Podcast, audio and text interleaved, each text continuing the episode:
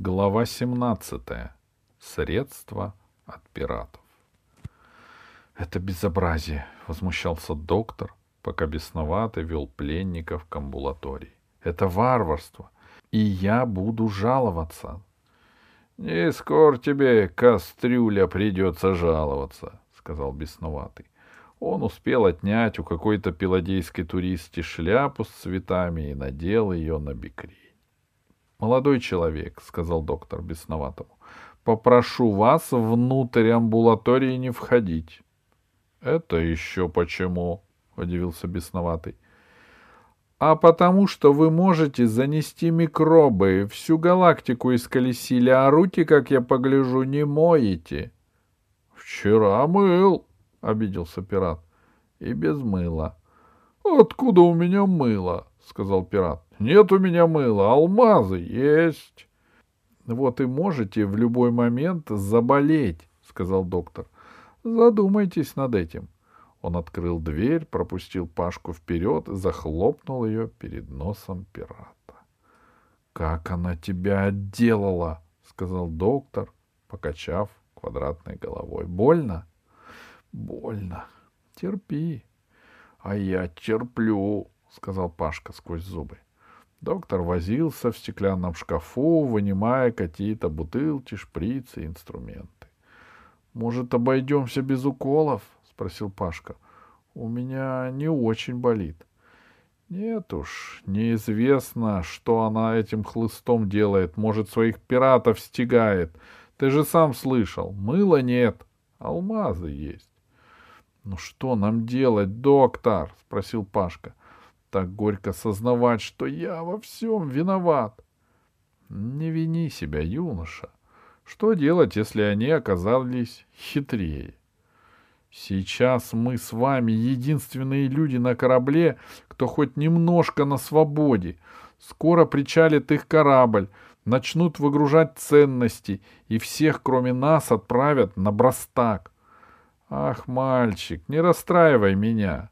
А ну-ка, повернись этой щекой. Наверное, шрам останется.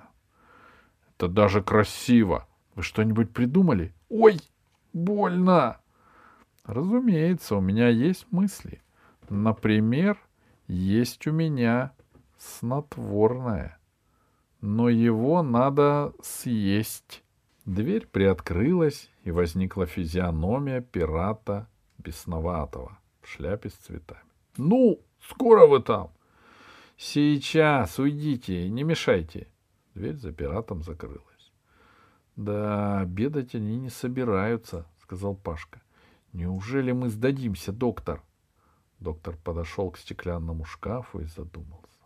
— Эврика! — сказал он, вынимая из шкафа небольшой флакон с распылителем.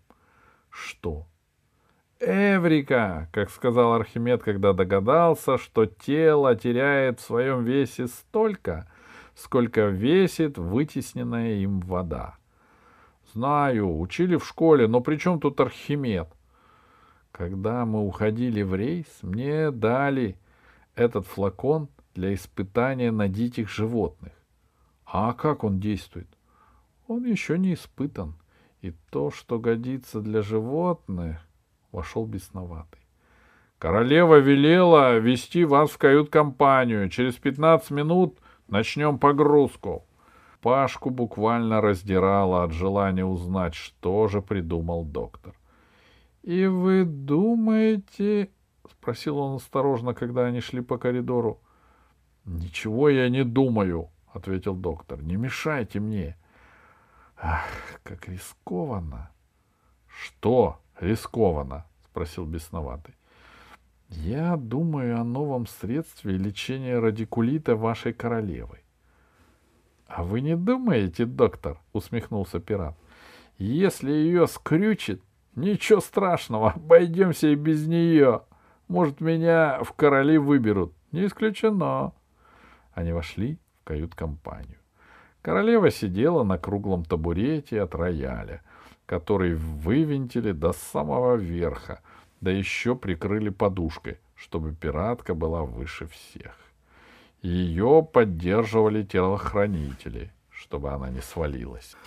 «Ай, как я тебя отделала!» — сказала она весело, увидев, что Пашка заклеен пластырями.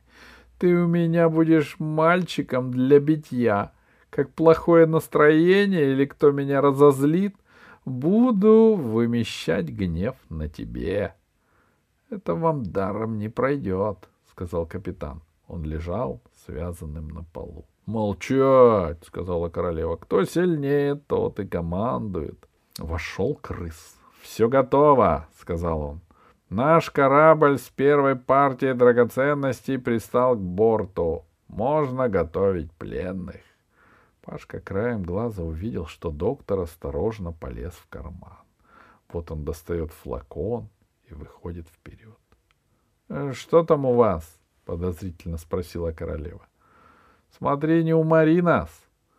Каждый врач, сказал доктор, дает торжественную клятву не причинять вреда здоровью людей.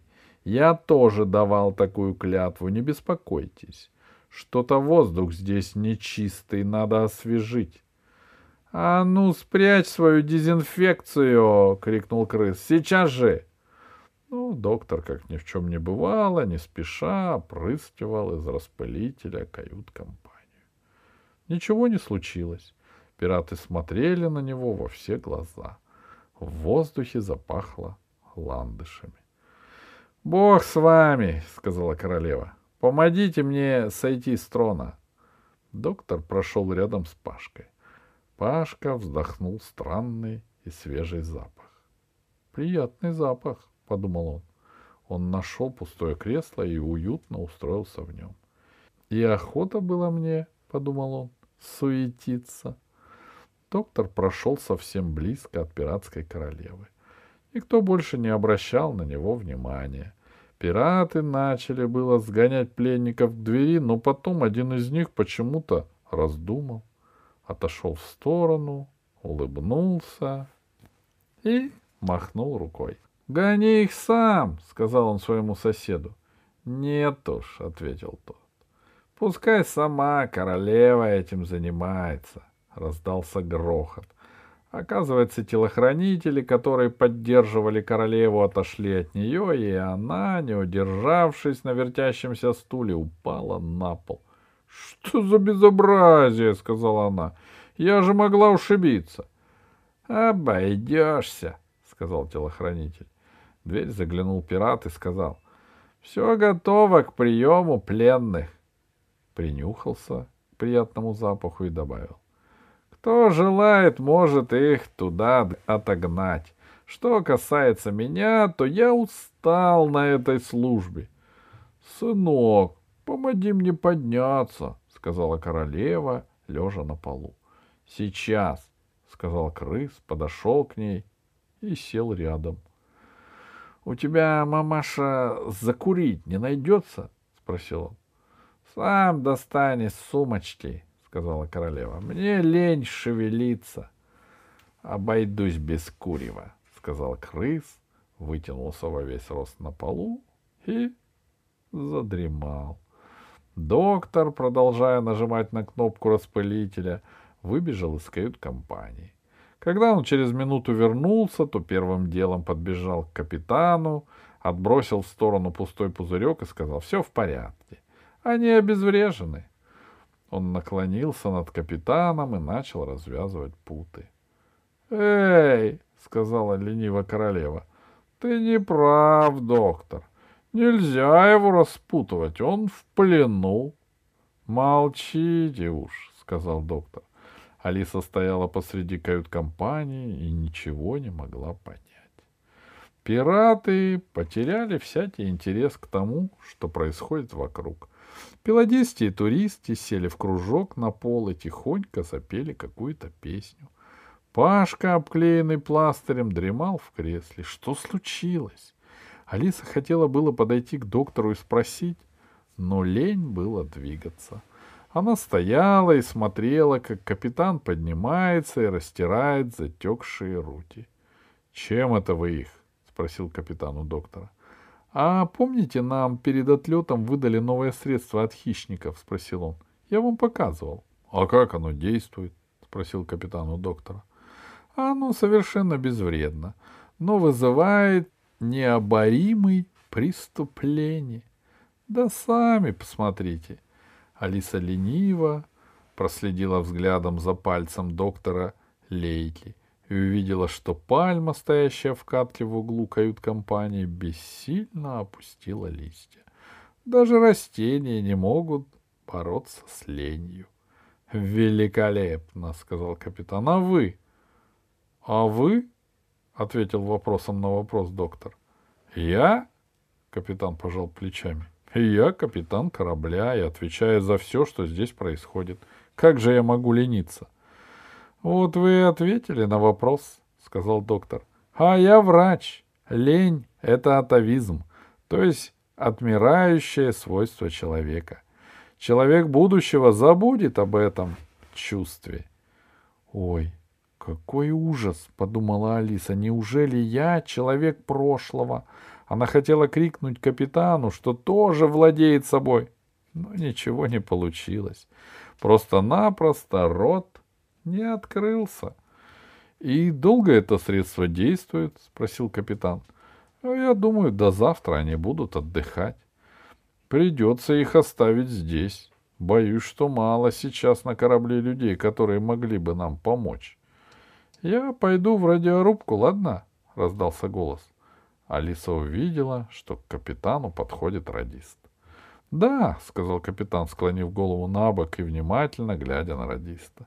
Приятно убедиться, сказал он, махнул рукой и совсем другим командирским голосом продолжил. Немедленно свяжитесь с патрульным крейсером и скажите, чтобы они прибавили ходу, если возможно. Сообщите вкратце, что здесь произошло. — Ой, что-то душно, — сказала королева пиратов, и лениво сняла с себя розовую, словно фарфоровую, маску. Алиса быстро отвернулась увидев, какое в самом деле у королевы лицо. Это жуткое зрелище помогло ей совладать с собой. Ну, уговаривала она себя, еще один шаг, еще шаг. Неужели придется так вот бороться с собой до завтрашнего дня? Подождите, сказала она капитану, который уже собирался запереть дверь в кают-компанию. Я с вами. А я... спросил Пашка. «Скорей, девочка!» — сказал капитан. Алиса подошла к Пашке и помогла ему подняться. «Неужели нет какого-нибудь противоядия от лени?» — спросила Алиса, пока доктор запирал дверь. «Еще не придумали», — сказал доктор. «Спасает только работа». И Алиса потащила Пашку в каюту, чтобы он немного поспал. Когда Пашка с Алисой спускались на поле московского космодрома он вдруг остановился. «Погоди», — сказал он, — «мне надо обязательно один вопрос задать, а то я забываю». Пашка подбежал к шумной группе пилодейских туристок. «Простите», — сказал он, — «зачем вам корзинки?» «Ах!» — закудахтали туристы, размахивая своими корзинками. «А если мы снесем яйцо, куда его положить?» Вы несете яйца? А разве это позорно? Нет, простите, я не привык к этому. Нельзя же бросать детей на произвол судьбы. А что же тогда в государственной корзинке? В государственной корзинке? О, государственное яйцо! Как сложно, вздохнул Пашка. Сколько планет, столько и обычаев. И скрули мы так и не отведали.